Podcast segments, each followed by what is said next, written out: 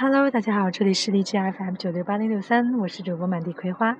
今天呢说的这条新闻，可能你们已经看到了，就是加拿大发生了有史以来最严重的一次火灾，在阿尔伯塔省。那即使在这种情况下呢，加拿大人仍然体现了他们很高的素质。在这个小镇呢，有十万多的人需要开车离开他们的城市。即使在这种情况下，你也不会看到有抢道或者加塞的情形。大家都是很有秩序的开着车，然后甚至在有救护车的情况下，也会有礼貌的让救护车先行。这也是我在加拿大体会很深的一点，就是这里的人们很善良、友善，以及有相对比较高的素质。举几个例子，比如说，在一个十字路口没有红绿灯的情况下，我们知道汽车会停下来，然后让行人先过。这里是行人最大，行人优先。但我刚来的时候呢，我知道有有些情况下我会很犹豫，我在想他会不会停下来，因为这是一个我们家这边有一个高速路口，车远处你就可以听到很大的声音，就是他们开得很快。然后每当走在这个路口的时候，我就在心里 OS：他们能停下来吗？他们会看到我吗？所以一开始的时候呢，我都是会主动停下来。但不论怎么样，每一次我都会发现，车即使开再快。当他们看到我要过这个路口的时候呢，他们都会毫不犹豫地停下来让我先行，有的时候甚至会给我出一个手势。大家可能听到有孩子的哭声，因为我现在在花园里晒太阳浴。今天的天气很好，已经达到了二十度。你会看到草坪上有很多人铺一块布，然后穿着短袖在躺在上面看书晒太阳，把自己晒成健康的小麦色。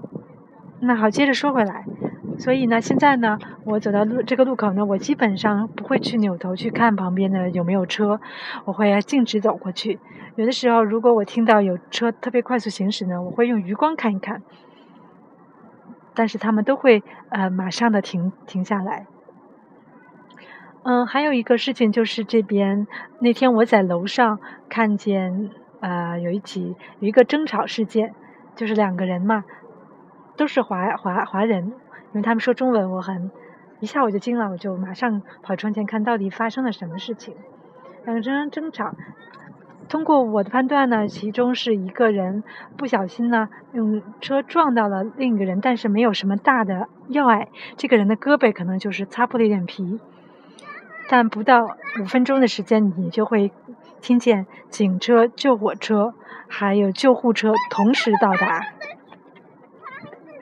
然后我就会在想，哇，这么一个小事情，会引起警车、救护车和甚至是消防车同时来吗？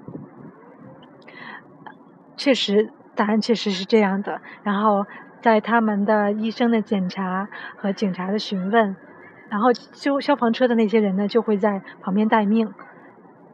通过差不多十分钟的沟通呢，三辆车。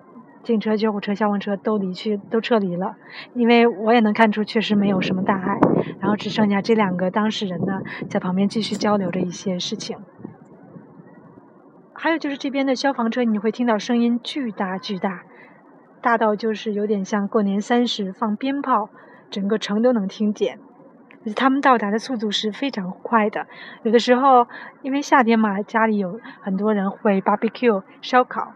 有时候阳台会有一点点小烟，一点点小事情，你就会看到四五辆大型的消防车赶到。可以说，消防员真的是让人很敬畏的，他们要二十四小时待命，同时呢，也为了我保护我们的生命。我很为这种事情而感到，对他们感到很有很深的敬意。还有就是，每当警车、救护车鸣笛的时候，你会看到所有车辆都自动的停靠到一边。像这种事情呢，在加拿大还有很多很多。我想说，其实一个国家教育很重要，但同时呢，素质是靠从小我们一点一点培养积累起来的。好了，那今天我就讲到这里，也感谢大家的收听，欢迎大家订阅我们的微信公众平台“道家 Visa”，下次见。